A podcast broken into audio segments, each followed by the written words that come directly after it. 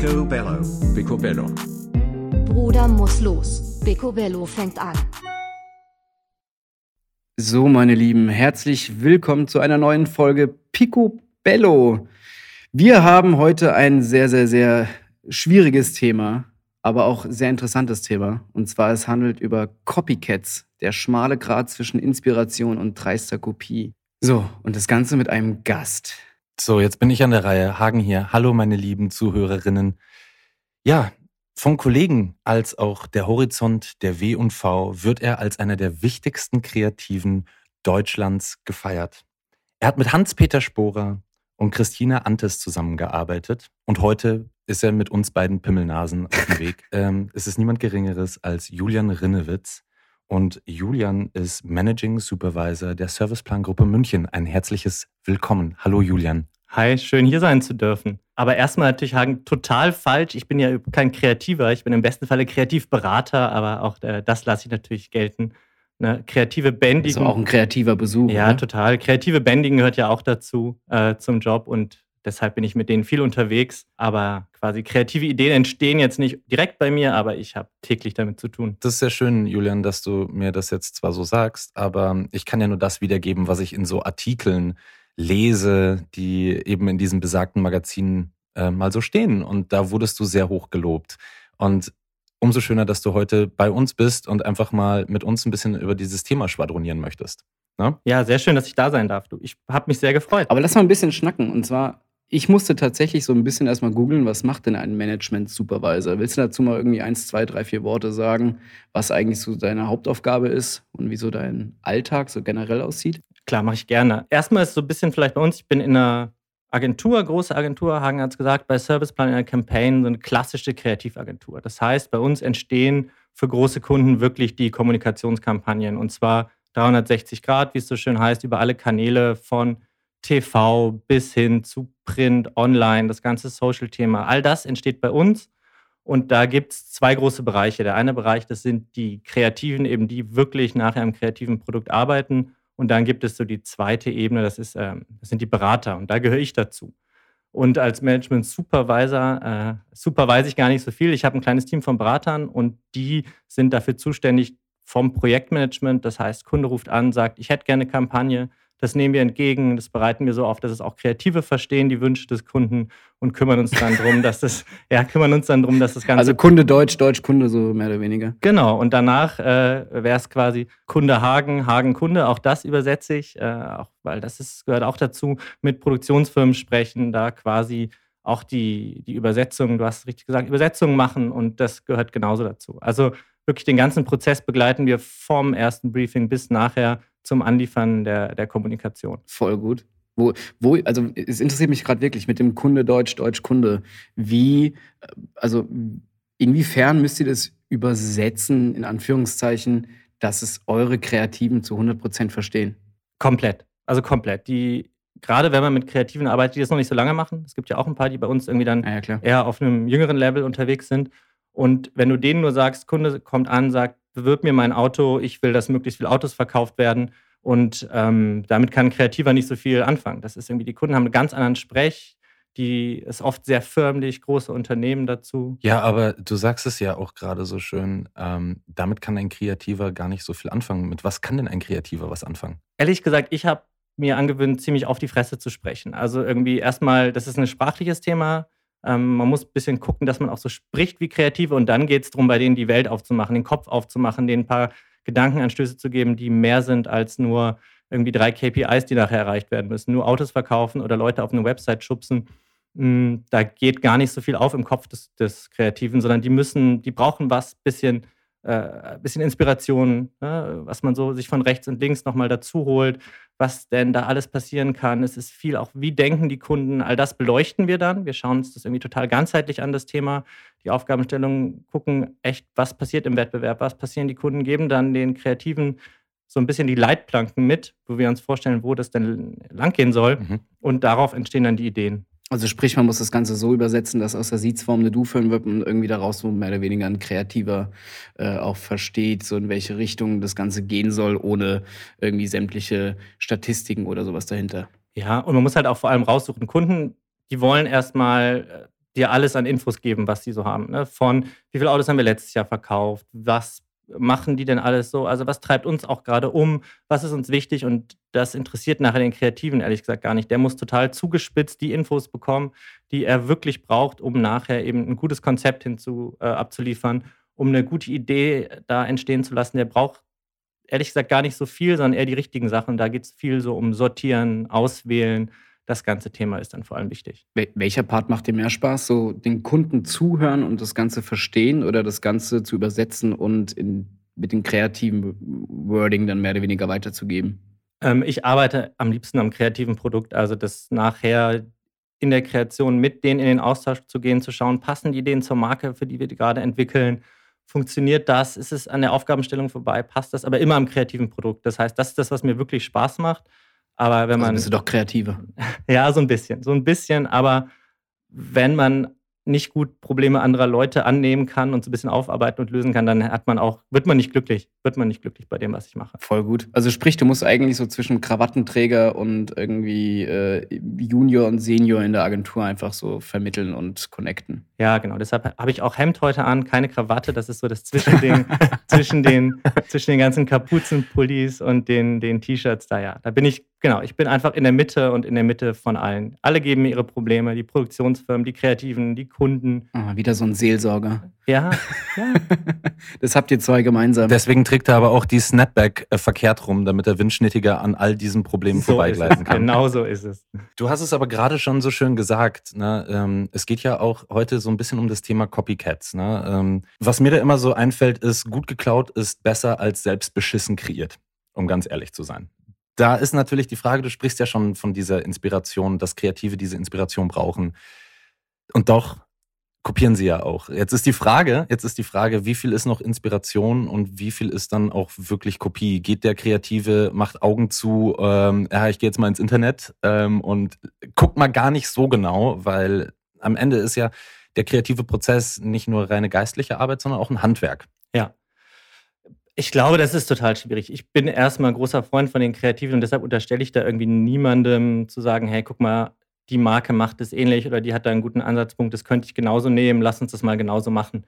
Ich glaube, hm, dass, du hast es gesagt, Handwerksprozess. Es gibt so ein paar Methoden, die gut funktionieren. Es gibt einfach gewisse Mechaniken, auch in denen Kreative arbeiten müssen, weil auch bei uns ist es so, wir kriegen ein Briefing rein und dann gibt es Timelines, die erfüllt werden müssen. Und da kann man nicht so drauf hoffen, dass irgendwann ähm, so eine große Inspiration aus dem Nichts kommt, weil so funktioniert auch Kreativarbeit in den seltensten Fällen. Es ist schon so, dass sich da ähm, die guten Kreativen zumindest gewisse Mechaniken zurechtgelegt haben. Die arbeiten in Mustern und ähm, das führt dann manchmal dazu, dass man, glaube ich, bei ähnlichen Problemstellungen auf ähnliche Lösungen kommt, dass man da die, ja, dass dann auch mal was sehr ähnlich aussehen kann. Du, ich bin selber. Inwiefern, inwiefern Muster? Sorry, wenn ich unterbreche, das interessiert mich gerade. Also. Hm ist es immer so ein, wie so ein Rezept, das Sie so abarbeiten? Oder? Mal so, mal so. Also es gibt wirklich Kreative, die bestimmten bei, Aufgab bei bestimmten Aufgabenstellungen eine Herangehensweise haben. Man weiß, man nähert sich dann meistens, also jetzt gerade bei den, bei den großen Ideen, die irgendwie auch durch die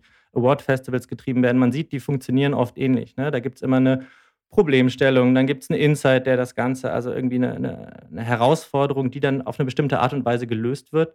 Und ähm, es gibt einfach Muster, wie das passieren kann. Genauso irgendwie, wie es, weiß ich nicht, im, im, im Film gibt es ja auch verschiedene Genres. Ne? Und ja. genau so funktioniert das auch oft äh, bei kreativen Ideen, dass es einfach für bestimmte Arten von Problemen ähnliche Lösungsmöglichkeiten gibt. Und deshalb glaube ich, dass da ab und zu auch mal, ja, dass ab und zu mal ähnliche Ideen entstehen können. Natürlich gibt es da auch schwarze Schafe, die einfach ganz, ganz frech klauen. Aber ähm, das habe ich in meiner Karriere ehrlich gesagt noch nicht erlebt, obwohl ich zu äh, Arbeiten schon zweimal selber auch auf hier Joey Lapompe stehe. Ne? Habe ich extra noch mal im Vorfeld geschaut. Ich bin zweimal, ich bin zweimal drauf und bin der festen Überzeugung, dass beide Ideen nicht geklaut sind. Für alle, die jetzt Joey Lapompe nicht kennen, das ist ein Blog oder insgesamt ist es halt ein kreativer Blogger aus Frankreich und der zeigt immer verschiedene Kampagnen, die sehr, sehr ähnlich zueinander sind. Und dann ist halt ein ganz schmaler Grad zwischen echt inspiriert oder durch Zufall so entstanden und halt wirklich dreist kopiert. Und die Community kann dann wirklich abstimmen zwischen Koinzidenz und äh, Copycat. Ja, Julian, Aber wie geht man denn jetzt damit um? Also du sagst ja selber so, du warst da jetzt zweimal, aber was macht das mit einem selber? Also wenn man diesen, ich nenne es mal den äh, Plagiatsvorwurf irgendwie erhält. Ähm, ich, ich weiß ja auch, um welchen Kunden es sich dreht. Das liegt jetzt an dir, ob du den auch wirklich nennen möchtest. Ähm, es kommt total darauf an, welche Art der Arbeit es ist, was es mit einem macht. Also bei dem, ich kann ja beide Beispiele mal kurz erzählen. Das eine ist eine, ist eine Arbeit, da stand die Idee im Zentrum und nicht ein Auftrag vom Kunden direkt. Okay. Das war ähm, für, für Rodenstock war das, das habe ich mit, einem, mit dem Kreativteam erarbeitet und dann ging es um die Idee war, dass wenn man eine Brille auf hat, man so ein bisschen so einen komischen Gesichtsausdruck macht. Man guckt dann immer so, äh, ein bisschen, ich schiele jetzt hier in die Kamera, knallt die Augen ein bisschen zusammen und ähm, den Ausdruck haben wir eingefangen mit ein paar Models und haben gezeigt einfach, wenn du keine Brille auf hast, dann siehst du nur nicht gut, sondern du siehst auch nicht gut aus. Und das haben wir ähm, erarbeitet, geshootet, hatten das fertig. Und das war eher eine Arbeit, wo die starke Idee im Vorfeld stand. Der Kunde hat es dann auch genutzt und dann kam halt raus, das gab es schon zweimal. So, das war in dem Fall gar nicht so schlimm. Es war jetzt keine richtige Auftragsarbeit des Kunden, sondern es war eher eine Kreatividee, um ein bisschen die Kreativmuskeln spielen zu lassen, die entstanden ist, die aber einfach super exekutiert war und einfach cool aussah. Dann ist es erstmal nur dann ist es schade, dann ist es irgendwie doof, dann gewinnt es vielleicht auch nicht so viele Awards. Dann ist es aber nicht, was einen selber so mitnimmt. Ist es nicht mehr oder weniger, wenn ihr jetzt der, mit der Kreativabteilung da wirklich drauf rumdenkt und Moodboards macht, fällt da nicht spätestens dann auf, wenn man irgendwie so Moods zusammensammelt und dieses Naserünzeln, weil man irgendwie kurzsichtig ist, äh, da habt ihr hundertprozentig sämtliche Treatments und Moods gesammelt. Fällt es dann nicht auf, ah shit, das gab es schon mal vor 15 Jahren irgendwie in Spanien oder so? Ich kenne jetzt den Fall jetzt nicht, aber. Ja. Nee, also ehrlich gesagt leider nicht. Auch das, ne? es fehlt manchmal dann die Zeit, um das wirklich in die letzte Google-Suche auch nachzuvollziehen. Das fällt dir nicht auf. Wir haben, setzen da mittlerweile immer mhm. Leute dran, aber es fällt einem wirklich, es fällt einem nicht so oft auf. Es ist aber auch vielleicht dieser blinde Blick, weil man vielleicht in eine Idee sehr verliebt ist. Also, dass man auch gar nicht mehr dann jetzt noch genauer guckt. Also äh, ich, ich, ich weiß ja selber so, der eine oder andere Kreative ist dann so verliebt von dieser Idee und auch sehr überzeugt davon, was ja auch immer sehr schön ist. Ne? Ähm, und dann auch gar nicht mehr so genau die Research betreibt, so ob es das schon gab, weil es vielleicht auch schon fast zu obvious ist. Du hast schon recht. Die Kreativen, die lieben ihre Ideen total und kämpfen dann auch dafür. Manchmal kennt man die Idee auch und dann argumentiert man, dass doch die Stoßrichtung ein bisschen anders ist, dass der Insight ein bisschen anders ist. Und das ist auch oft so. Also man muss sagen, die Dinger sehen nebeneinander dann meistens super ähnlich aus, aber es steckt dann doch ab und zu eine, was anderes dahinter. Und dann hat so eine Idee auch immer eine Berechtigung. Ne? Es gibt von jeder Idee eine hässliche kleine Schwester oder dann willst du lieber, wenn du, solange du, solange du die, der schöne große Bruder bist, machst du das gerne. Also du, du, da sprichst du ja wieder von diesen Mechaniken. Das heißt ja quasi am Ende ist ja dann die Mechanik dafür entscheidend, wie wirklich die Kampagne aussieht. Also ob die jetzt sich ähnelt, so sage ich mal, oder, ähm, oder eben nicht. Ähm, aber die Mechanik steckt am Ende dahinter und entscheidet darüber, ob es auch dann eine neue, frische Idee ist? Ja, das ist ich, auch da, du kannst es, glaube ich, nicht so allgemein sagen, weil wir haben bei uns entstehen ja wirklich Ideen in alle möglichen Richtungen. Und auch wenn man so guckt, wo kommen so Ideen her? Ähm, es ist ja nicht so, wie gesagt, ich habe es vorhin schon gesagt, es ist nicht so, dass die Ideen einfach so aus dem Nichts entstehen. Die Ideen entstehen von, durch Inspiration. Und Inspiration kriegt man, weil man natürlich total viel in der Branche sich andere Ideen anschaut. Man schaut, wie funktionieren die daneben irgendwie in seinem persönlichen Alltag. Es gibt auch immer da Problemlösungen, äh, Probleme und äh, auf die man aufmerksam wird. So Zeitgeist-Themen sind immer auch bei uns total angesagt. Man schaut halt, wie kann ich damit umgehen, wie kann ich die lösen, wie machen das andere. Und da entstehen einfach ähnliche Denkmuster. Das heißt, ähm, dass jetzt so eine, so eine Idee einfach genau die gleiche ist, das passiert wirklich selten. Bei uns zumindest, aber mei, es, ist, es, kommt vor. Aber wie geht ihr dann in der Agentur mit um, wenn ihr, sag ich mal, morgens dann irgendwie Joella Pomp äh, Newsletter irgendwie öffnet und dann auf einmal, shit, unsere Kampagne ist da gelistet. Fliegen da Köpfe oder wie ist dann so die Stimmung? Nee, das passiert nicht. Und wenn du auf Joella Pomp bist, dann, ähm, das passiert mal, das ist irgendwie ehrlich gesagt ein bisschen, man freut sich fast, dass man dann irgendwie die Arbeit da, da gefunden wird. was richtig, was richtig ärgerlich ist, ist, wenn so eine Idee entsteht, wenn die gut ist, wenn die weit vorangetrieben ist. Ne? Dann ist kurz davor, das Ding jetzt live zu schießen und dann kurz vor knapp findet man raus, entweder es gibt es schon oder auf der anderen Seite, was auch gut passieren kann, kurz vor knapp bringt es. wird gerade parallel gemacht. Ja, ja, genau. Es wird parallel gemacht. Auch das ist uns alles schon passiert. Und dann ist, ja, dann ist das kenne ich auch Alarm. selber. Das ist richtig Alarm. Ja. Ähm, mein persönliches Lieblingsbeispiel, wirklich geiles Briefing von großen Automobilkunden. So Idee entwickelt, Idee umgesetzt, sau viel Geld bei CGI investiert, das richtig fett aufgeblasen und dann ist am Abend vorher Druckdaten schon angeliefert, ist rausgekommen, Wettbewerber hat vor zwei Jahren genau das gleiche gemacht. Wirklich, das sieht haargenau so aus. So, dann wurde ich ins Büro des Geschäftsführers zitiert und dann hieß es so, jetzt habt ihr eine Nacht, um das Problem zu lösen. So, äh, wir saßen euch bis 5 Uhr morgens, haben verschiedenste Ideen gemacht. Ähm, keine von denen ist es geworden. Es wurde irgendwas anderes da, ähm, dann da geschaltet, irgendwie eine 0815 Autoanzeige. Aber ich war kleiner Junior und ich hatte richtig. Darfst du sagen, was, was jetzt, sage ich mal, die Konkurrenz gemacht hat und was, welche Idee ihr hattet? Ich glaube nicht, nee. Da kriege ich, da krieg ich, glaube ich, da kriege ich, okay, okay. krieg ich ein bisschen easy, Ärger. Easy. Ähm, aber das ist, war so wirklich Worst Case. Also es war Doppelseite in der Süddeutschen gebucht. Scheiße. Das Ding sollte out of home äh, richtig oh, fett fuck. in großen Städten hängen. der Kunde hat es schon und es ist dem Kunden aufgefallen. Der Kunde hat es für drei Sekunden. Ach, noch nicht mal euch? Es ist dem Kunden aufgefallen. Ja, und das war wirklich so ein Worst Case. Shit. Aber auch das, ne, auch das Kreativteam war beim Fußballspiel. Die sind in der Halbzeit zurückgekommen aus der Allianz Arena und haben dann ähm, mit mir zusammen noch irgendwie versucht, eine ähnlich geile Idee aufzusetzen. Hat nicht so geklappt, auch wenn wir coole Sachen hatten, aber du kannst dann nicht Arbeit von vier Wochen in einer Nacht nachholen. Und dann musste man da antreten, musste dem Kunden sagen, nee, geht leider nicht. Kundenverhältnis hat es überlebt. Ähm, ich bin noch in der Agentur nach wie vor. Wichtigste da ist, dass man dann zu seinen Fehlern steht. Also das habe ich immer so gemacht. Habe mir gedacht, okay, das war mein Fehler. Ich hätte es suchen müssen. Kreativen waren genauso da, hätten es suchen müssen. Gab es mal einen richtigen Anschiss und dann zwei Tage später war es auch wieder gut und jetzt machen wir Witze drüber. Aber ist das nicht auch maßgeblich, wenn man es irgendwie so betrachtet? Am Ende stirbt ja niemand davon, auch wenn man irgendwie mal so ein bisschen reinscheißt. Nee.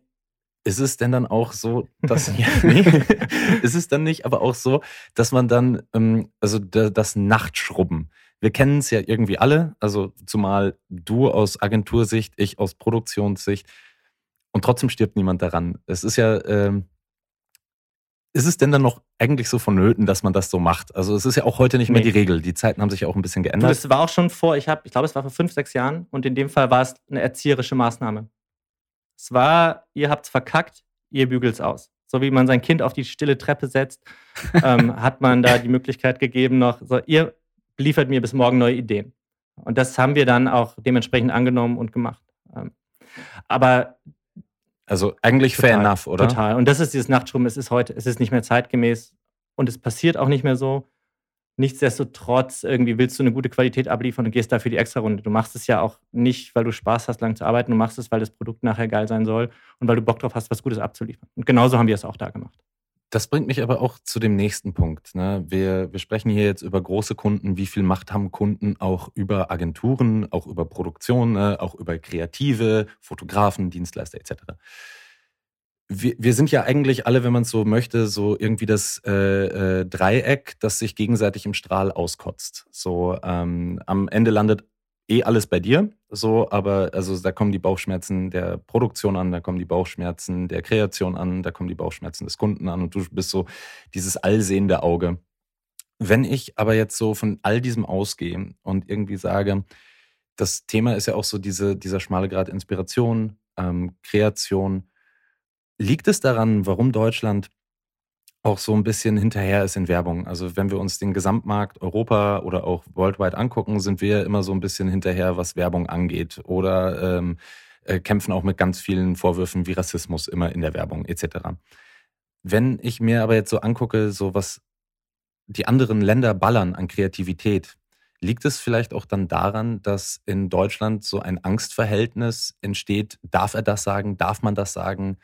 Ähm, muss es messbar sein. Wir oder ich aus meiner Erfahrung weiß, ganz oft ist Product First immer so ein, so ein Leitsatz der deutschen Werbekultur, wo man dann sich auch, ähm, ja, ich muss meine KPIs haben, ich muss es messbar äh, zeigen können. Ist es eher so, dass die Entscheidungsträger am Ende auch gar nicht so viel Entscheidungsträger sind, weil sie auch nur um ihren Platz innerhalb der Firma Angst haben und dann sagen können, naja, also in der, in der Messbarkeit war das ja gut, aber was jetzt da rausgekommen ist, dafür kann ich ja gar ja, nichts.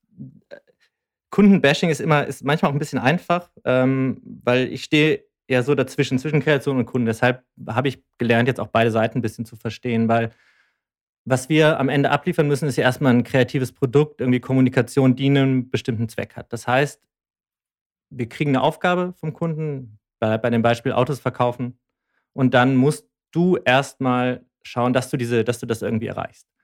Was du jetzt ansprichst mit dem Thema Messbarkeit, das merkt man schon, das wird immer stärker, dass du immer mehr siehst, was funktioniert, was funktioniert nicht, dass da vielleicht auch Entscheidungen abgenommen werden können. Ne? Algorithmen spielen das aus, was am besten performt, was am besten klickt. Aber ich glaube, das ist als Entschuldigung zu nehmen, warum die Kreation nicht immer so geil ist, ist zu einfach. Weil eine gute Idee wird sich, glaube ich, immer durchsetzen. Eine gute Idee, Idee wird auch immer besser performen. Aber ich merke das schon und das merkt man in den, in, den, in den Unternehmen schon, dass Leute, die Mut haben, die Entscheidung treffen, mal ein bisschen was Disruptives zu machen, mal was anderes zu machen, das sind auch meistens die Kampagnen, die nachher, ähm, die nachher besser sind, die nachher besser performen, die nachher besser funktionieren, die nachher auch mehr verkaufen. Das sind meist die, die am Ende, äh, am Anfang mutiger gedacht worden sind. Die sind am Ende auch die besseren. Das sind nicht die, die, wo ich jetzt irgendwie 700.000 Assets schieße, 80 Headlines einem Computer gebe und dann optimiere mal. Ähm, das kann auch funktionieren für einen bestimmten Zweck. Die großen und die spannenden Aufgaben sind aber, glaube ich, die, die eine große Idee brauchen. Aber denkst du jetzt wirklich, dass. Außer es geht in die Marktforschung. Denkst du jetzt wirklich, dass, oder wie ist deine Meinung dazu? Denkst du, Deutschland ist wirklich schüchtern diesbezüglich und traut sich nicht viel im Vergleich jetzt mal irgendwie zu USA, UK etc.? Ich glaube, das hat auch viel mit Kultur zu tun. Die haben wahrscheinlich alle eine andere Kultur von Kommunikation, eine andere Kultur von Werbung und da entstehen dann auch andere Sachen. Beispiel, wir haben auch internationale Kampagnen ja zum Teil gemacht und da funktioniert der Markt ganz anders. Irgendwie UK braucht einen ganz anderen Humor, als wir ihn haben. Da funktioniert die ganze Kultur anders. Brasilien ist immer so als das Land der Werbung, äh, was so Printanzeigen angeht, wird immer gesehen. Also du hast, glaube ich, einfach unterschiedliche Kulturen und da ist Kommunikation und Werbung spiegelt das nur wieder. Deshalb weiß ich gar nicht, ob wir so viel schlechtere Werbung in Deutschland machen. Es gibt ziemlich geile Cases auch, es gibt ziemlich gute Sachen, aber ähm, das Ich sag mal so, die letzten zehn Jahre hat sich ja schon einiges getan, so gerade vom Wording und von der Provokation. Und ich glaube, jetzt auch die nächste Generation der Werber, die wächst ja mit dieser Art der Kommunikation auf. Und ich denke, es wird immer mutiger. Aber trotzdem ja. ist es ja so in dem Urgedanken der Konzerne immer so auf Nummer sicher und vorsichtig zu sein und ja, keinen Shitstorm zu bekommen. Ähm, ich glaube, das ist die große Angst der Deutschen, irgendwie möglichst wenig Stress bekommen. Ja, und da hilft dieses Absicherungsthema natürlich, äh, Hagen. Du hast vorhin gesagt, äh, Marktforschung. Marktforschung ist auch so ein Thema. Ich bin selber kein großer Freund von Marktforschung, vor allem nicht von so kleinen Gruppen. Da hast du zweimal fünf Leute, die erzählen dir ihre Meinung. Du hast immer die gleichen Typen drin sitzen. Du hast immer einen, der ja. findet alles scheiße. Du hast irgendwie immer einen Redelsführer drin. Und da können Ideen echt gut rundgelutscht werden. Aber, aber weißt du, da, da stelle ich mir die Frage auf Konzernebene. Wenn ich jetzt sagen würde, hey, ich bin jetzt der äh, Marketing-Hansi ähm, und ich gebe eine Marktforschung in Auftrag, wie kann denn eine so kleine Gruppe überhaupt repräsentativ für eine Idee sein, die vielleicht auch, also Kubrick hat mal gesagt, ich mache nur Kino für intelligente Leute. So, und ähm, ich, ich, ich glaube, das ist doch so ähnlich. Ne? Also eine, eine Werbung, die jetzt nicht unbedingt sofort zündet, ne? sondern ich, ich finde ja auch irgendwie die Werbespots, die ich mir irgendwie zweimal angucke, aber ich fand ihn irgendwie gut und gucke ihn mir lieber noch mal ein zweites Mal an, um dann noch mal zu verstehen, so, ach krass. Mhm. Ja, aber da sind wir wahrscheinlich viele in unserer Bubble. Ne? Wir sind so, wir beschäftigen uns damit täglich, diese ganze Mainstream-Nummer, die sprechen uns nicht so an. Ähm, Gerade wenn du große Konzerne sprichst, die haben einfach so fucking große äh, Zielgruppen. Die müssen mit den ganzen Leuten sprechen, die müssen einfach schauen, dass sie da alle erreichen. Und deshalb sind wir die Ausnahme. Wir sind natürlich Spezialisten auf dem Ding. Wir gucken anders äh, Filme, wir gucken anders Kommunikation uns an. Und deshalb tut uns das natürlich oft weh, wenn die Dinger ein bisschen zu breit und zu rund gelutscht sind. Jetzt hier den Marketing-Melanies dieser Welt gefallen sie dann ganz gut. Und wenn die sich nicht selber, ja, und wenn die selber dann sich äh, nicht entscheiden können oder sagen, ja, brauche ich immer noch eine Absicherung, funktioniert das, dann gibt man das einfach mal, mal in so Marktforschung rein. Und das kann gut funktionieren, aber gerade so zu kleine quantitative, äh, qualitative Gruppen, die nur zur Absicherung dienen, das funktioniert nicht. Das, also hat es noch nie. Aber woher kommt dann die, die, sag ich mal, die äh, Mandanten oder wie man das, die, die, die Freiwilligen, die in der Marktforschung dann teilnehmen? Sind es dann irgendwie die Geschwister von den Kreativen oder irgendwelche Streetcastings oder woher kommen die? Nee, das sind große Institute, die rekrutieren die. Du musst dich da in den meisten ah, Fällen ah, okay. irgendwie auf irgendwelche Listen setzen lassen und dann gibt es Snacks und belegte Brötchen und dann kannst du dir eine Stunde die Sachen anschauen. also so richtig so die U-Bahn-Werbung. Von wegen, willst du schnell Geld verdienen, dann ja, so in etwa entweder du verkaufst irgendwie, äh, lässt dir irgendwas spritzen und guckst so medizinische Studien oder du gehst rein und guckst dir Werbespots an und sagst, ob die gut sind oder nicht. Also Ne, da gibt es alle, alle möglichen Sachen. Auch das hat sich total weiterentwickelt. Jetzt gerade ähm, waren natürlich auch so Gruppen schwierig aufzustellen in, in, Zeiten von Corona. Und dann hat man versucht, da ähm, viel Online-Umfragen zu machen. Und das kann sehr, sehr gut funktionieren. Ne? Das, deshalb Marktforschung ist nicht generell schlecht, aber ich finde es. Können anstatt fünf Leute irgendwie 500 mal mitmachen, ne? Ja, ja, ja, das gibt's auch. Also, und am Ende, wenn du eine gute Idee reingibst, ähm, die richtig aufbereitest, dass die Leute verstehen, dann kommt auch ab und zu was Gutes raus. Es ist nur dieses krasse Sicherheitsbedürfnis, das steht meistens zu diesen richtig mutigen, disruptiven Sachen im Weg. Das, das, ist, das ist oft so. Also einfach alle mal ein bisschen mehr Mut beweisen Ja. und einfach mal ähm, die Kreativen kreativ sein lassen. Denn es gibt dazu ja auch so, ich, ich, ich mache jetzt mal so einen ganz harten Schnitt. Ähm, same, same, but different. Das ist ein Buch von einem sehr, sehr hart gefeierten Kreativen, Max Siedentopf. Das möchte ich jetzt einfach nur mal vorwegnehmen. Der ist nämlich von der von, von dem Ausgangspunkt oder von der Idee ausgegangen, ähm, zu sagen, hey, alles basiert auf, dem, auf der gleichen Idee und ich gebe es einfach unterschiedlichen Kreativen und ich kriege unterschiedliche Konzepte, die zwar in der Form oder in, dem, in der Gestaltung relativ sich ähneln, aber komplett anders am Ende doch sind. Hier ist jetzt die Frage, wenn ich, äh, wir reden ja über Plagiate oder Plagieren an sich. Ist ein Plagiat ein Plagiat nur, weil es ähnlich aussieht? Oder geht es einfach darum, dass man dann am Ende wirklich sagt, so, das ist ein anderer Künstler? Weil ich kann nur aus der Erfahrung sagen, wenn jetzt etwas zum Beispiel die E&P macht, dann könnte das schon ein qualitativ hochwertiger Film mit einem leichten Cringe-Faktor sein. Wenn es die Bewegtbild macht, dann wird es am Ende ein 16 oder 35 Millimeter Film äh, mit deepem Storytelling und so weiter. Ne? Also es könnte ja immer noch der, der gleiche Kern sein, ähm, aber doch komplett unterschiedlich. Das, das funktioniert auch. Du hast natürlich auch bei uns Spezialisten für die verschiedenen, für die verschiedenen Ansätze. Aber ehrlich gesagt, genau solche Entscheidungen treffen wir meistens ja gemeinsam mit den Kreativen vorher. Also das ist nicht so, dass ich die Aufgabe reingebe und sage, macht mir jetzt irgendwie einen emotionalen Storyteller oder irgendwie einen Manifesto-Film, ja, wo einfach nur ein bisschen schöne Bilder da sind, eine, eine Vignette hinten dran. Das sind Entscheidungen, die man meistens gemeinsam trifft, ne? die auch strategisch irgendwie fundiert sein müssen. Das heißt, du machst ja ganz unterschiedliche Sachen mit den Leuten, wenn du die Filme so unterschiedlich machst. Und deshalb ist da meistens das, was wir auch machen, das Briefing schon in eine bestimmte Richtung geht es rein. Und dann kriegst du das Ergebnis hinten auch, auch anders raus. Und ich glaube, man muss mal den Unterschied auch klar machen zwischen irgendwie, was wir machen, ist halt Kommunikation und Werbung und das ist was anderes als Kunst. Also wenn ich irgendwie zehn Künstlern die Aufgabenstellung gebe, dann kommt was anderes raus, weil die das zum Selbstzweck natürlich auch machen. Ähm, wenn ich es aber Kreativen gebe, so eine Aufgabe, dann müssen die die Aufgabe lösen auf einen bestimmten Zweck, auf eine bestimmte Handlung beim Kunden. Und das ist dann meistens doch so, dass die sich einfach ja, diesen Mustern bedienen, die funktionieren, die da erwiesen sind. Und dann kriegst du auch eher mal was Ähnliches raus. Und deshalb irgendwie Plagiate gibt es immer wieder, aber ähm, ich glaube ehrlich gesagt nicht, dass die, nicht, dass die entstehen aus, aus Boshaftigkeit. Bin ich der festen Meinung. Ich glaube echt, das ist so, so funktioniert das Arbeiten. So funktioniert die Branche.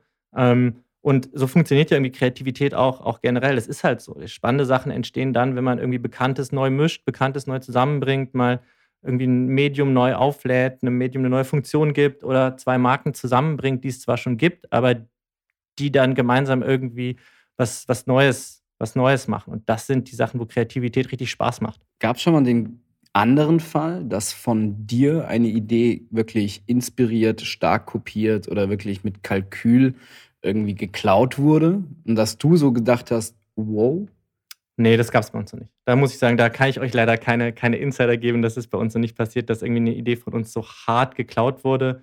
Ähm, ich, ich sag mal so, in meiner Bubble ist es schon relativ gang und gäbe, dass man so genau sieht, ja, okay, diesen Bildstil, diese Bildsprache, dieses Konzept, das hat äh, Fotograf oder Fotografin XY irgendwie mal ins Leben gerufen und die anderen, gerade jüngeren Fotografen oder, sag ich mal, Content Creator stürzen sich auf die Idee und machen es halt in ihrer eigenen Art und Weise. Und sowas finde ich immer persönlich als richtig krasses Kompliment. Ja. Wenn einer so deinen Look oder deinen Bildaufbau oder Licht etc. wirklich offensichtlich kopiert. Das finde ich irgendwie ein bisschen immer schmeichelhaft. aber was machst du dann? Meldest du dich dann bei denen? Sagst du dann, hey, nee, keine cool? Ahnung. Oder? Ich, lasse da mal einen, provo einen provokativen Like da oder so, keine Ahnung. Äh, ich habe auch mal Zeiten gehabt, da habe ich sowas irgendwie mal mit dem Augenzwinkern kommentiert oder so. Aber generell bin ich da nicht böse, weil ich finde, jeder Kreative, besonders so in den ersten Findungsjahren, der macht ja nichts anderes, als die Idole und die, sage ich mal, sehr weite Konkurrenz auf dem Schirm zu haben und zu beobachten. Und dementsprechend lässt man sich auch inspirieren und äh, schaut mal von dem äh, Film irgendwie vielleicht das Grading ab oder von dem Fotograf irgendwie, äh, sage ich mal, Bildausschnitt oder Licht. Also es ist ja ganz normal, solange man halt am Ende, wenn man wirklich äh, angekommen ist, seine eigene Bildsprache hat und dadurch auch einen eigenen Wiedererkennungswert hat, ist es ja auch völlig tragbar. Aber ich glaube, du musst es doch wahrscheinlich am Anfang sogar fast so machen, um zu lernen, wie es funktioniert. Also erstmal zu gucken, kann ich das genauso? Klar, wenn du irgendwie ein, Licht, ein Lichtsetup zum Beispiel eins zu eins nachbaust, dann ist es ja göttlich, um es einfach mal handwerklich zu verstehen. Ja, Salvatore Dali hat ja auch dazu was gesagt. Also das Zitat von Salvatore war ja, diejenigen, die nichts imitieren wollen, werden auch nichts produzieren. Also. Ja, eben. Eben. Und ich finde es irgendwie ab einem gewissen Grad ein schönes Kompliment, ähm, was ich immer dann so ein bisschen schwierig, weil ich bin ja so mehr oder weniger ganz am Ende der Nahrungskette von äh, Copycat in der Kreativbranche. Ich bekomme dann mehr oder weniger vom AD das Konzept und Treatment irgendwie vorgelegt. So soll das Licht sein, so irgendwie äh, der Winkel, so das Styling etc. Und am Ende muss ich dann halt auch wirklich die Idee kopieren. Und dann heißt es so, so soll die Bearbeitung sein. Dann gebe ich halt irgendwie so gut es geht noch meinen Senf dazu, insofern ich halt irgendwie Mitspracherecht habe.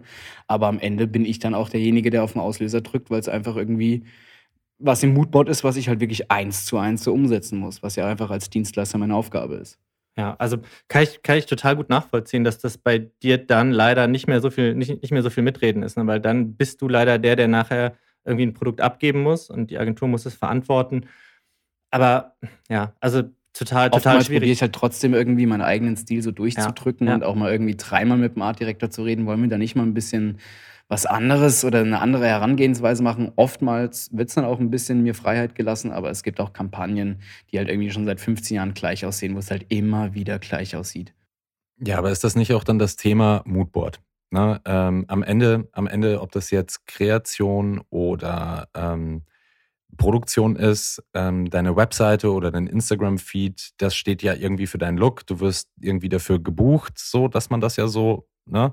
Und dann will ich ja auch den typischen Marco, sage ich jetzt mal. So, mhm. dann will ich ja jetzt gar nicht mehr irgendwie groß was anderes. Und dennoch wissen wir ja auch alle irgendwie aus der Erfahrung heraus, wenn du jetzt ein Moodboard präsentierst, dann, ähm, ich, ich gebe da nur mal so ein kurzes äh, Ding rein, like a Bosch. Wenn du so, also wenn du da so ein Moodboard präsentierst, das so in diese Richtung geht und vielleicht ist das jetzt nicht mehr Bosch der, Haupt, äh, der, der Hauptakteur, sondern es ist irgendwie eine andere Firma, die dahinter steht und du kommentierst oder argumentierst so, wir gehen in die Richtung, vielleicht soll es diese Art dieser Funktion werden. Aber der Kunde hat, hat in dem Momentum ja nur noch das Moodboard und ähm, im Kopf. Und wenn du dann natürlich, also ich muss da jetzt so ein bisschen ausholen, ähm, sagst dann in der Produktion, macht das dann Regisseur XY, ähm, der fängt an, das Treatment zu schreiben, das wird bebildert, wiederum mit Moods, so, du gibst es ab, dann liest der Kunde das und er verliebt sich in die Moods. Und dann sieht er das erste Mal zum Beispiel das Scribble und sagt so, hey, das ist ja jetzt aber gar nicht so das, wie das in den Moodboards ist. Ne? Also es ist ja, es ist ja für uns alle irgendwie dann dieser Moment, wo wir alle mal kurz so ein bisschen hochwürgen und sich denken so, ja, ähm, klar, ist ja auch nicht like a Bosch, so, ne? Ähm, aber das ist ja für uns alle schwierig. Das heißt, also die Frage geht jetzt auch irgendwie an euch beide. Wie geht ihr jeweils damit um? Du meinst, wenn es das Moodboard, wenn das Moodboard anders ist als, äh, als das finale Ergebnis? Ja, oder beziehungsweise geht es eher darum zu sagen, du präsentierst was, weil du eine Idee hast, ähm, aber am Ende sieht es natürlich nicht ganz genauso aus. Also du kannst ja dann nicht eins zu eins den, den Film nachkopieren, sondern ähm, man spielt mit Szenen, weil man sagt so, hey, das wäre so der Mut. Und dann sieht der Kunde das quasi auf dem Scribble und das sieht komplett anders aus. Ja, klar. Also ich habe da gelernt, das äh, Wort Moodboard in den Mund zu nehmen, gerade bei Direktkunden. Ähm, ist ein bisschen das falsche Wording, weil die denken dann wirklich, dass es eins zu eins so wird. Dass das Model diese Sachen anhat und dass der Hintergrund wie im Moodboard irgendwie hellrot ist.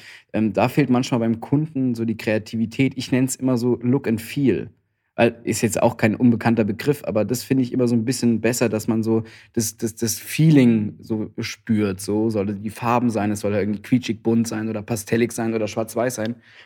Und das kann der Kunde meistens besser verstehen, dass man sagt, okay, das ist das Styling-Mood, das ist das Licht-Mood, das ist das Casting-Mood.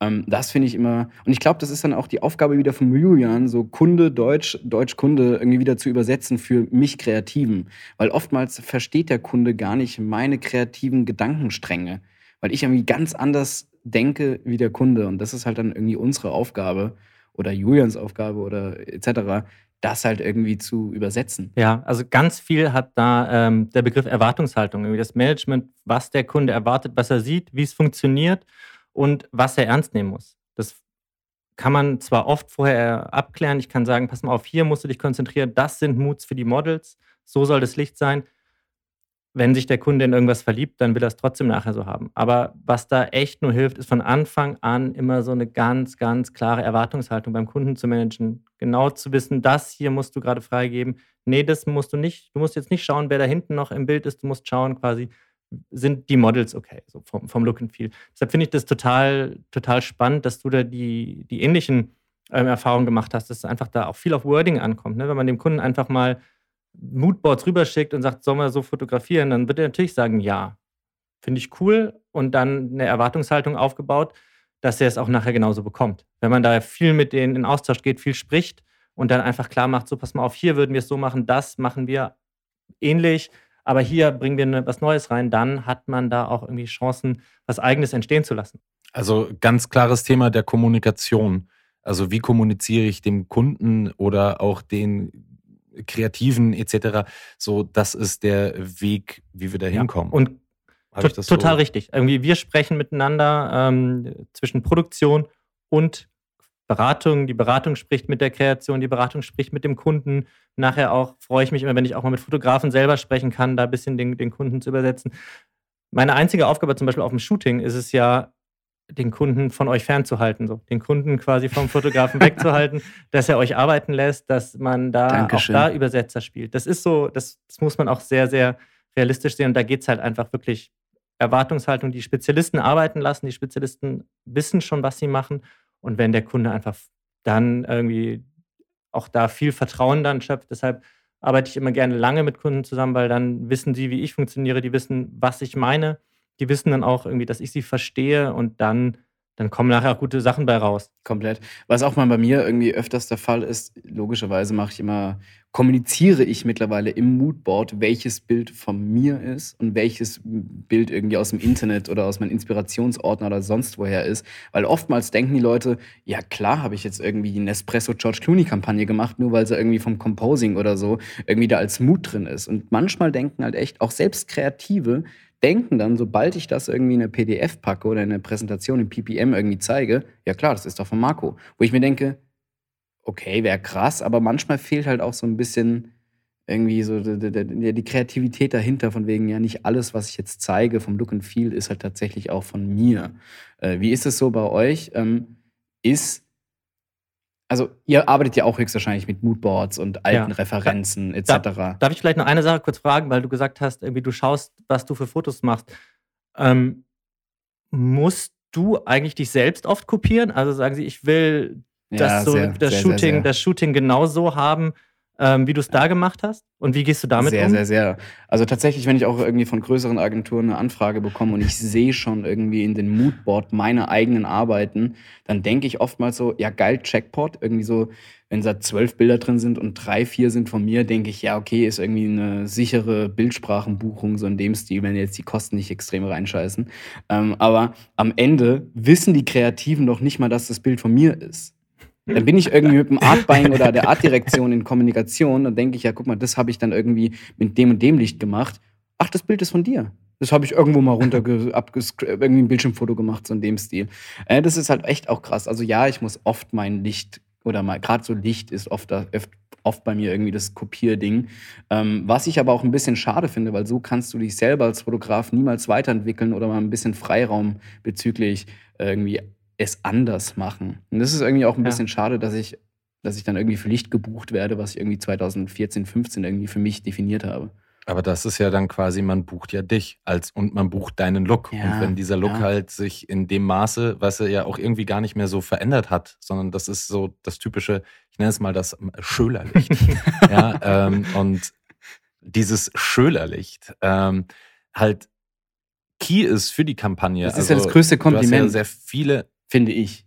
Ja, ist natürlich ein Kompliment, aber wie du ja selber gerade so auch ein bisschen zugibst, bist du ja auch ein bisschen traurig, dass du dich ja persönlich gar nicht dann so dahin weiterhin entwickeln kannst. Ja, ist halt genauso, wenn du jetzt irgendwie einmal irgendwie so 2015 so den irgendwie das beste Steakhouse irgendwie einen Award oder Michelin-Stern gewonnen hast, aber du hast keinen Bock mehr auf Steak machen oder willst mal gerne irgendwie ein experimentelleres Steak machen, dann wirst du halt irgendwie immer wieder im Michelin-Guide oder in dem Lonely Planet für das beste Steak mit Knoblauchbraten. So, ich habe keine Ahnung, aber ihr wisst, was ich meine. Und ab man möchte man sich ja als Kreativer ich vergleiche das einfach gerne wie ein Koch einfach weiterentwickeln, vielleicht mal eine andere Kulinarik testen äh, und halt sich selber trotzdem von der Bildsprache nicht irgendwie fremd gehen. Ähm, aber oftmals ist es halt einfach das, was funktioniert, wo man halt auch damals Erfolg hatte. Ist ja auch schön und gut. Also ist ja ein schönes Kompliment, wenn selber meine Bilder in meinem eigenen oder im, im, in fremden Moodboards landen. Ähm, aber ich finde, was ich eigentlich darüber erzählen wollte, dass halt viele Kreative noch nicht mal wissen, woher ziehen sie gerade ihre Moods. Ja. Das fand ich einfach lustig. Ja, das ist Ta teilweise. Auf jeden ja. Fall, ne? Die sammeln wahrscheinlich so ein bisschen eher so, das sind coole, das sind coole Moods für Licht und dann bist du mal wahrscheinlich mit dem Schölerlicht dabei. Ich werde jetzt mal ganz genau schauen, was das Schölerlicht ist. Bin ich jetzt gespannt, ey. Ähm, ja, aber tatsächlich so, äh, ist halt schon so, wenn in Moodboards oder in einem WeTransfer-Link irgendwie so Bildschirmfoto Foto, äh, 15.20 Uhr heißt, dann weißt du ganz genau, okay, derjenige hat keine Ahnung, von wem das gerade abgescreent wurde. Ja. Ähm, aber was mich jetzt noch mal kurz interessiert, du hast ja aber gesagt, dass bei Joey Lapompe zwei Arbeiten von dir Ja. bisher verwendet wurden. Das erste hast du ja schon erzählt. Das, ich bin echt gespannt auf das zweite. Nee, das zweite ist, ist, ist dieser Automobilhersteller gewesen. Der ist, äh, der war, glaube ich, 20 Ah, Sekunden. Okay. Das war durfte er doch 20 nicht. Ah, ja, okay, okay. ganz Facebook, explizit auf, auf Facebook gesagt. Live und äh, ist trotzdem da gelandet, obwohl wir, also äh, es war wirklich, es war nicht lange live, aber es war kurz live, es ist da gelandet. Ja. Okay, das habe ich nicht geschnallt, dass das Ja. auch bei Joey Lapompe Ja. irgendwie. Ich dachte, das wäre jetzt. Ja, okay, verstehe, verstehe. Nee, nee, das sind die. Du wirst es aber bei Joey Lapompe im Zweifel noch finden. Ihr habt geschaut, man findet es noch, ja. Ja, aber dann, dann dürftest du es auch rein theoretisch verraten, Nee. oder? Nein. Aha, also weiß Joey Lapompe mehr als lass du den- sagen lass den Mann darfst. doch Ja, okay, mal. krass. Ja, okay, finde ich einfach nur interessant. Nee, da gab's, also da gab es auch nachher keinen Legal-Streit und nichts, aber ähm, das ist so. Es ist auch, glaube ich, Aber wie schnell sind die dann, die User, die das sofort irgendwie Krass. upscreenen und aufnehmen? Ja. Also das, das hat eine unfassbare Geschwindigkeit und irgendwie unsere Branche ist groß. Ne? Es gibt viele Leute, die schauen halt, die gucken, was gerade so draußen ist, die haben Archive da. Es gibt viele Kreative, die sind echt so Masterminds, die wissen, 2002 hat die Marke schon mal das gemacht so und dann, wenn sie es sehen, sofort äh, Erinnerungen. Das ist ja auch so ein bisschen, das gehört glaube ich auch dazu, einfach in der Branche so. Aber wie seht ihr die Zukunft? Ich meine, je mehr und je länger äh, es Internet gibt und Werbung gibt und Kommunikation gibt, desto schwieriger wird es ja, das Rad neu zu erfinden. Wie denkt ihr, ist es, wie sieht die Zukunft aus? Also es wird ja Jahr für Jahr, Tag für Tag schwieriger, was Neues zu kreieren. Wird damit dann einfach von der Kommunikationsweise anders gedacht oder immer wieder neu interpretiert? die, die Frage ist so ein bisschen, was dann ja wirklich neu ist, weil die Möglichkeit, Bestehendes irgendwie neu zu kombinieren und neu aufzuladen und dadurch was entstehen zu lassen, hast du immer. Irgendwie Beispiel Memes. Ne? Das ist ja auch eigentlich, du kopierst das eine Bild und füllst es aber immer wieder mit einer neuen Bedeutung. Und genau solche Sachen entstehen halt überall. Also die neuen Medien bieten ja auch ganz viele Möglichkeiten, irgendwie sowas mal zu hacken, sowas neu aufzuladen, dem eine neue Funktionsweise zu geben. Und deshalb glaube ich nicht, dass es da, ähm, dass es da jetzt äh, weniger neue Ideen gibt. Ich glaube ganz im Gegenteil. Ich glaube, es ist einfach viel, viel mehr möglich. Es wird wahrscheinlich nur auch schneller gefunden. Und du findest jetzt, es wird alles archiviert, deshalb kann ein Gefühl entstehen, dass es mehr Sachen gibt, die ähnlich sind. Aber ich glaube nicht, dass das irgendwas einschränkt. Ich glaube ehrlich gesagt ganz im Gegenteil. Die Möglichkeiten explodieren da eher. Also ich, ich persönlich sehe das so ein bisschen eher, ähm, ich, ich, ich habe auch gar nichts gegen das Kopieren an sich. Ne? Also wir haben ja jetzt auch schon öfters irgendwie gehört, so, das wird ja immer wieder neu befüllt mit allen neuen Dingen. Und so das Gefühl für mich selber ist eher so, wenn Leute irgendetwas als super neu oder innovativ, ich mache noch Gänsefüßchen mit meinen Händen dazu, ähm, bezeichnen oder so, dann kennen sie in neun von zehn Fällen nicht die Kampagnen, die es schon, ex die schon existieren.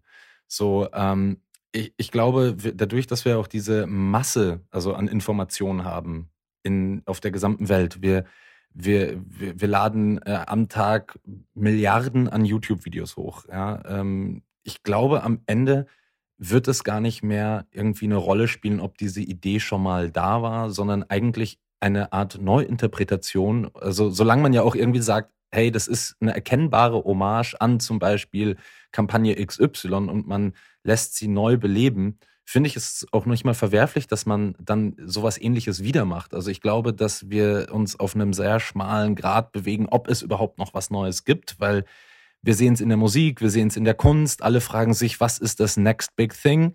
Ja, dann haben wir mittlerweile eine Bubble, die existiert über NFTs etc. So alles, was irgendwie neu ist, aber dennoch eigentlich nur Altes neu aufbereitet. So, ähm, deswegen glaube ich, so wirklich, ähm, die Zukunft wird einfach so ein bisschen in die Richtung weitergehen. Ich denke, es wird ein bisschen grüner. Es wird mehr Greenwashing wahrscheinlich in Zukunft betrieben, ähm, damit auch immer noch weiterhin die Produkte gekauft werden. Ähm, aber am Ende des Tages werden wir wahrscheinlich genau das Gleiche einfach immer weitermachen und das Rad äh, nicht neu erfinden, aber neu designen. Ja, was, ja, finde ich, finde ich eins zu eins äh, bin ich der gleichen Meinung, äh, dass es halt echt immer schwieriger wird.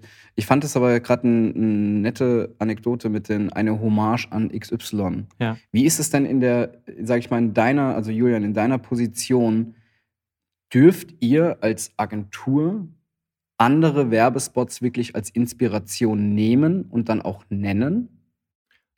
Als Inspiration, glaube ich, auf jeden Fall nennen. Ähm, du wirst es, aber du wirst es, ja, du wirst es halt nicht nach außen tragen. Also du wirst nicht sagen, das ist mhm. benannt mhm. an. Das ist dann auch viel so Werbung für Werber. Das gibt es ja immer mal wieder, dass du dann irgendwie ähm, bewusst dich an irgendwas, an irgendwas reibst, ne? bewusst auf irgendwas Bezug nimmst, bewusst irgendwas dann entweder irgendwie ein bisschen in die Pfanne haust oder einfach feierst. Das passiert, das passiert immer mal wieder in der, in der Kommunikation. Ähm, da ist die Branche, glaube ich, auch zu, zu, zu klein und mag sich zu gerne, feiert sich auch irgendwie dann gegenseitig relativ gerne mit den Sachen. Das ist, das ist kein Problem. Aber ähm, ich glaube, man muss das ein bisschen trennen von diesen wirklich krassen großen Kundenarbeiten. Ne? Wenn so große Kundenarbeiten da sind, ähm, die wollen im Endeffekt keine Werbung für Werber oder wollen das in den seltensten Fällen. Die wollen halt ehrlich gesagt nachher irgendwie eine Kommunikation mit einem Zweck, so, so schade wie das, wie das klingen mag. Ähm, deshalb glaube ich nicht, nicht, dass sie da groß irgendwie, ja, diese, diese, jetzt irgendwie Bett 1, die sich mittlerweile selber verarschen die ganze Zeit. Das ist ja irgendwie sowas, das ganz gut Aber jetzt, Marco, jetzt hast du die Frage an uns gestellt. Jetzt stelle ich mal die Frage zurück an dich. Was glaubst du denn? Ich finde es echt ein schwieriges Thema, weil egal, was man recherchiert, was man irgendwie in seinem Kopf zusammenspinnt, äh, sind ja, sag ich mal, alles Reflexionen aus ehemaligen Inspirationen. Und alles, was ich im Internet konsumiere, sei es jetzt wirklich Social Media, Instagram, keine Ahnung was, oder YouTube oder irgendwie ein Prospekt, was du mal kurz irgendwie im Arztwartezimmer durchblätterst, das ist ja alles mehr oder weniger in deinem Hinterkopf geparkt. Da gibt es auch diesen einen schönen Spruch von wegen Inspiration ist ein solcher Gast, der auf der äh, Hausparty ganz unerwartet kommt. Ähm, oder irgendwie so geht das Zitat, keine Ahnung. Ähm, und ich finde, es ist halt immer schwierig, weil egal was wir in unser Kopf reinlassen, der Kopf fasst es immer wieder neu auf und am Ende denken wir, es war unsere Idee, was ja im Endeffekt nur teilweise stimmt. Und ich hatte so eine, eine Anekdote habe ich, wo ich mich so selber mir selber nicht so geglaubt habe. Ich hatte ja 2014 äh, meine Idee mit den Synchronsprechern, wo ich irgendwie die bekanntesten Synchronsprecher irgendwie ein Gesicht gegeben habe und hatte so 2014 die Idee und konnte es wirklich nicht glauben, dass diese, dass diese Idee im Internet noch nicht existiert. Weil Synchronsprecher ein Gesicht geben war für mich so Captain Obvious. Ja, cool, man bekannte Stimme kennt noch keinen, kennt keiner irgendwie visuell, belichtet man mal. Aber das gab es noch nicht. Und das habe ich einfach nicht geglaubt und habe dann sämtliche Freunde gebeten, könnt ihr bitte mitrecherchieren, vielleicht bin ich einfach zu blöd. Ähm, und das fand ich dann irgendwie auch krass, weil irgendwie jeder, der Synchronsprecher zu mir kam, ja, was eine geile Idee. Und das war für mich wirklich das einzige Mal, wo ich selber bei mir gemerkt habe, es gibt es tatsächlich noch gar nicht.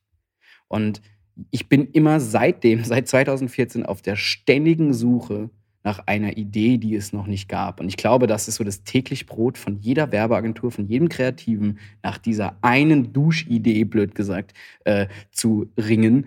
Und das finde ich halt einfach krass. Und ich glaube, ähm, die Ideen bleiben immer gleich. Sei es jetzt irgendwie, wenn man jetzt bei Joël Pomp irgendwie schaut, das ist ja immer, sage ich mal, von der Idee ähnlich. Aber die Medien, die es ausspielen, sind anders. Sei es jetzt irgendwie im Jahr 2021, wird halt irgendwie aus einer 70er Jahre äh, McDonalds-Werbung wird halt irgendwie, macht vielleicht Subway irgendwie einen TikTok-Tanz. Oder ich vermute, so 2025 sind dann irgendwelche VR-Brillen, wo du dann irgendwie in dem Sandwich irgendwie drumherum tanzt. Ich habe keine Ahnung. Aber ich, ich glaube, die Idee bleibt immer gleich oder wird immer ähnlich bleiben. Aber halt das Medium, wo es ausgespielt wird, wird sich genau. ändern. Du meinst, ja. du meinst eher, die Mechaniken werden sich ändern. Also, so dass du auf einmal ganz neue Möglichkeiten genau. hast. Also ja. hier ähm, Augmented Reality etc. So, ne? Also, dass deine, dass vielleicht die Werbung direkt auf der Straße vor dir rumtanzt. Das könnte natürlich sein. Ähm, ich sehe das, wo, wo, wo, wir hier gerade dieses äh, schöne Fass jetzt gerade aufgemacht haben ähm, über Kreativität und es ist sein Gast, der auf einer Party äh, unerwünscht erscheint. Ne? Ähm, ich habe ich hab zum Beispiel mal in einem Buch gelesen, was, was der Unterschied zwischen einer dreisten Kopie ist und ähm, äh, und ich nenne es mal jetzt eine Hommage, also so, dass du sagst, ich entwickle was Eigenes daraus, weil eigentlich ist es ja relativ einfach, wenn du halt irgendwas kopierst, dann wirfst du nur einen schnellen, flüchtigen Blick drauf und sagst so, boah, das finde ich geil.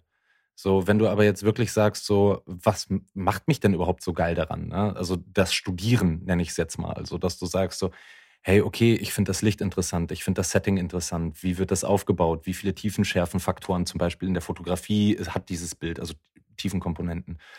Und wenn du, wenn du es dann genau studierst dann, und du machst Fotos, die in diese Richtung gehen, dann würde ich nie davon sprechen, dass es eine dreiste Kopie ist, sondern das ist einfach etwas, du interessierst dich viel mehr. Und dann fängst du dich wahrscheinlich im Gegenzug noch darüber an zu interessieren, hey, wo hat denn der da seine Idee her? Also holst dir im Zweifel wahrscheinlich seine ähm, Biografie und liest mal darüber, von wem wurde er überhaupt inspiriert. Und dann ergibt sich ja irgendwann so ein Bild, weil es gibt nichts, was es nicht schon gibt. Ne? Also selbst ja, wenn klar, man ja jetzt klar, auch klar. sagt, so Marco, deine Bildsprache ist ja auch von jemandem inspiriert, dem du als junger Fotograf nachgeeifert hast. So.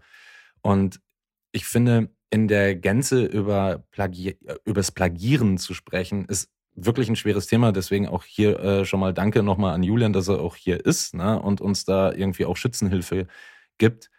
Aber nichtsdestotrotz finde ich, wird das auch in Zukunft immer mehr Teil unserer Gesellschaft werden. Also, dass wir immer mehr nachmachen. Also, wir wiederholen ja jetzt auch gerade die 90er Jahre. Vor zwei Jahren waren es noch die 70er. So, ja. jetzt sind wir wieder bei Buffalo-Tretern und äh, harte Techno-Musik. Ja, ist auch gut. Sehe es fast ein bisschen anders. Ich glaube ehrlich gesagt, dass diese Vielzahl von allem, was da ist, dass das ehrlich gesagt der Kreativität viel, viel mehr Möglichkeiten gibt. Ne? Du hast super viele Daten auf einmal da, die du nutzen kannst, die du neu kreativ zusammenspinnen kannst. Und ich glaube, du musst dich einfach verabschieden davon, von dieser Idee, dass das unter der Dusche kommt. So funktioniert, glaube ich, Kreativität zumindest in der Branche nicht, wo es auch gewisserweise als Handwerk gesehen wird, wo du nachher auch was damit erreichen machst. Die Kunden zahlen uns ja nicht dafür, dass wir irgendwie geile Ideen haben, die irgendwie disruptiv, verrückt, irgendwie äh, für uns da sind, damit wir uns selbst feiern können, sagen, das haben wir geil gemacht, sondern da steckt ja immer ein Zweck dahinter. Sowas kann immer entstehen, aber ich glaube, viel spannender sind die Themen, wo du irgendwas Bestehendes mit einer neuen Bedeutung auflädst, dich total bewusst damit auseinandersetzt. Das geht in die Richtung, was du gesagt hast, ne? dass man sich einfach ganz, ganz tief da reinfuchst, wie funktioniert das und dann vielleicht das komplett anders nutzt. Also da steckt ganz, ganz viel drin. Also geht es ja gar nicht darum, dass wir hier äh, nicht sagen, äh, es wird nicht geklaut, sondern die ehrliche Antwort auf all das ist, wir klauen irgendwie alle. Nur ist die Frage, was ist überhaupt Clowns wert? Ne? Also was, was, was lohnt sich überhaupt zu stehlen und neu aufzulegen, neuen Sinn zu geben, neue Interpretation zu geben? Das ist ja die Frage, weil, wie du es auch sagst, so, wir haben Unmengen. Ja? Also mittlerweile haben wir einen quantitativen Markt, nicht mehr qualitativ. Und die Quantität ist aber nicht negativ zu behaften, sondern sie ist ja eigentlich aufgrund dieser Masse wird es eine Million Ideen geben, die wir alle aktuell noch nicht kennen. Und das sind wir jetzt mal hier so irgendwie als Werber, die aber jetzt eine Generation unter uns kennt, weil wir ich, uns jetzt zum Beispiel auch mit TikTok gar nicht mehr so auskennen, auch wenn wir natürlich sagen, so, wir wissen, wie die Mechanik funktioniert. Das stimmt ja noch. Aber wie es wirklich dann am Ende umgesetzt wird, ist eine Generation unter uns und da sind wir dann ja so eigentlich wie unsere Eltern, die das erste Mal ein Smartphone in der Hand haben und dann auch irgendwie sagen so, wie geht das jetzt? DVD-Player, ja, genau. Ja, der DVD-Player. ja, ja, aber es ist auch ein bisschen so wie mit dem Kochen. Du hast es vorhin gesagt, Marco, wenn dir jetzt irgendwie die Zutaten werden immer ähnlich sein, aber wenn du die irgendwie auf eine neue, ungesehene Weise kombinierst, kann halt auch was richtig Geiles entstehen. Und genauso ist es, glaube ich, mit in allen Bereichen. In der Musik ist es ja irgendwie auch oft so, dass Samples wiedergenommen werden, zu neuen Songs gemischt werden und das ist dann, ob du es jetzt Hommage nennst oder irgendwie, es ist, und das gab es schon immer und das wird es auch immer weiter geben. Ich glaube nur jetzt die Transparenz im Internet ist einfach so groß, dass dir viel klarer ist, wo kommt es her. Ähm, und, und wichtig ist, glaube ich, dass in der Auseinandersetzung damit, dass man irgendwie ein bisschen eine Schöpfungshöhe erreicht, dass es sagt, okay, da ist von mir sau, sau viel reingegangen. Und dann kann das auch irgendwie, äh, können das spannende Nummern wieder werden. Komplett. Was ich mal gerne äh, früher gemacht habe oder auch heute noch gerne mache, wenn ich einen Fotografen oder einen Regisseur oder ähnliches habe, den ich echt sehr inspirierend finde, probiere ich in Interviews irgendwie rauszulesen, was seine Inspirationen waren und was die Inspiration von der Inspiration war. Da kommst du irgendwann zu wirklichen 30er-Jahre-Fotografen oder irgendwelchen alten Renaissance-Malern, was mit Bildkomposition oder mit Licht war. Das finde ich immer so hochgradig interessant, was die Inspiration der Inspiration war. Das ist also wirklich, da kannst du dich in, nächtelang in Google-Recherche begeben. Das ist ja genau das, was ich ja vorher auch gesagt habe, dass du anfängst, nicht nur einen flüchtigen Blick, sondern du studierst. Genau. So, du willst wirklich wissen, so was steckt hinter der Idee. Das hast du ja bei allen, äh, alle Regisseure, die wir heute feiern, sind inspiriert von Dingen, die sind ganz, ganz weit zurück und die sind einfach für uns flüchtige Betrachter des Mediums, jetzt Kino, äh, nicht ersichtlich. Aber weil wir uns halt auch nicht mit Schinken rumschlagen, ähm, die aus den 20er Jahren kommen. Ne? Also da gibt es ganz, ganz viele Beispiele von Regisseuren, die wir heute als maßgeblich nehmen, die sich aber in ihrem Studium dann einfach gesagt haben, hey, ich, hey, die, die 10er Jahre, da gab es Kameraführungen oder die, die 20er Jahre, die sind ganz aber besonders. genau das meine ich, du musst die, die, die, die Sachen kennen. Ne? Du musst also. einfach total wissen, was es für Möglichkeiten gibt, weil nur dann kannst du irgendwie auch was, was jetzt längerer Zeit nicht mehr genutzt worden ist, mal wieder neu nutzen, vielleicht mit einem neuen Medium einfach auch total anders dastehen lassen und dann ey, dann passieren geile Sachen. Und das passiert immer, immer wieder. Aber das ist ja genau der Punkt. Handwerk. Es ist ein Handwerk. Also egal, wie wir es betrachten, unser, uns, unser Kopf arbeitet zwar irgendwie für die Außenstehenden am meisten, aber am Ende greifen wir ja alle auf bestehende Dinge zurück, Mechaniken. Wir müssen lernen, wir müssen studieren, wir müssen uns mit Dingen sehr kritisch auseinandersetzen. Und am Ende ist, äh, ist unser Werkzeugkasten wie der von einem Zimmerermann äh, auch existent, nur sieht er halt anders aus. Genau so ist es. Genau so ist Und das ist überhaupt kein neues, neues Phänomen. Ich hab, bin ja studierter Literaturwissenschaftler, ne? kein BWLer, obwohl ich Zahlen schubsen musste. Ähm, und du hast auch irgendwie schon in der Literatur das immer schon dieses Thema der Intertextualität hat, gehabt. Man bedient sich woanders, man nutzt es, man lädt es anderes auf, man ähm, zeigt einfach damit. Aber in der Literatur viel. werden Quellen genannt. naja, nicht immer. Also nicht immer. Irgendwie gerade so, ja. gerade so in, äh, ne, wenn in Romanen, da wird auf Figuren Bezug genommen, da musst du richtig Insider sein, um zu verstehen, wer es dahinter steckt. Das ist genau das, was du vorhin gesagt hast. Wenn ich verstehe, was dahinter steckt, dann ergeben sich total neue Bedeutungszusammenhänge und dann erscheint was im ganz anderen Licht. Und ähm, ja, da haben wir leider in der Kommunikation, in der Werbung nicht oft genug die Möglichkeit dafür, so richtig tief reinzugehen. Eine Frage habe ich noch mal ganz kurz. Wenn ihr, sage ich mal, eine Idee äh, an Kunden präsentiert, dann checkt ihr das ja logischerweise vorher ja. etc. Da hast du bisher so zwei, dreimal haben wir es gegoogelt. Habt ihr dafür wirklich, sage ich mal, nur Google als Medium, um bisherige Kampagnen zu screenen oder gibt es da, sage ich mal, intern im Intranet irgendwelche Datenbanken? Ähm, richtige Datenbanken bei uns im Internet gibt es nicht. Es gibt irgendwie so einschlägige Seiten, wo du natürlich so Kommunikationsarchive, wo du was findest. Und dann sind es wirklich ein paar Spezialisten, alte Hasen, die einfach viel kennen. Aber Google hilft, hilft immer noch. Und gerade so, ähm, wenn es dann wirklich ernst wird, musst du natürlich das Ganze auch juristisch prüfen lassen. Gerade wenn es dann um Text geht, ist es eingetragen irgendwo. Das ist, glaube ich, nochmal eine ganz andere Baustelle. Aber das checken wir dann meistens auch noch, ja. Oh, Hagen, das hatten wir doch letztens mit dem neuen Slogan von Adidas. Was war das nochmal, was du. Stimmt. Ich, ich kann mich nicht mehr dran erinnern, aber ja, das war ja auch genau das Gleiche. Ich kann mich, ja, sorry. Ah, doch, das war doch hier Impossible is Nothing und Nothing is Impossible, wo einfach nur die Wörter getauscht sind. War das nicht das? Ja, also, ja, aber Impossible is Nothing war ja schon anscheinend immer von Adidas und Nothing is Impossible haben wir von Nike. Und wenn man war es nicht ein Auto? Es war doch irgendein Auto. Ich glaube, das ist. Ach nee, Toyota. Genau, Toyota, ja. stimmt. Nichts ist unmöglich. Toyota. Ja, aber ich glaube, das ist einfach ein anderes Thema. Also nochmal, also wir sind ja heute zwar hier groß in der Runde ähm, äh, Copycats. Ähm, wir haben hier eine richtig schöne Runde, illustre Runde gehabt. Äh, wir haben sehr viel Informationsaustausch. Ich fand das irgendwie jetzt sehr, sehr spannend. Ähm, jetzt schiebe ich aber eher einfach mal den Riegel vor und sag äh, mal ein herzliches Dankeschön. Ich habe nämlich keine Lust mehr jetzt mit weiter mit euch zu sprechen. ja. Willst du raus in die Sonne? Ähm, Ja, die Sonne scheint so ein bisschen. Ähm, außerdem äh, für die ganzen lieben ZuhörerInnen ist es ja so, ähm, Jule und ich werden jetzt, glaube ich, einfach noch einen Kaffee trinken zusammen. Genauso machen wir das, ja. Ja, und ich arbeite weiter, ne? ja, du musst ja, du musst jetzt den ganzen Bums noch schneiden. Geil, geil. Nee, aber Julian, tausend Dank für deine Zeit. Das war echt mal interessant, so das Ganze von sehr, sehr gerne. der Stufe von, von ganz, ganz oben irgendwie äh, zu hören, äh, was dann so alles durchgesiebt wird und was am Ende so bei mir landet oder bei Hagen und dann bei mir. Ähm, fand ich sehr, sehr interessant, da mal einen Einblick zu bekommen und vielleicht kommt irgendwann Part Nummer zwei mit einem anderen Thema. Sehr gerne. Vielen, vielen Dank, dass ihr mich hier äh, beheimatet habt, äh, beherbergt habt, so heißt es. sehr gerne.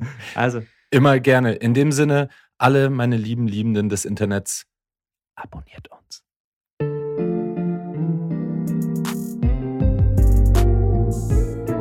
Picobello? Picobello. Picobello. Oh nein, jetzt muss ich wieder zwei Wochen warten.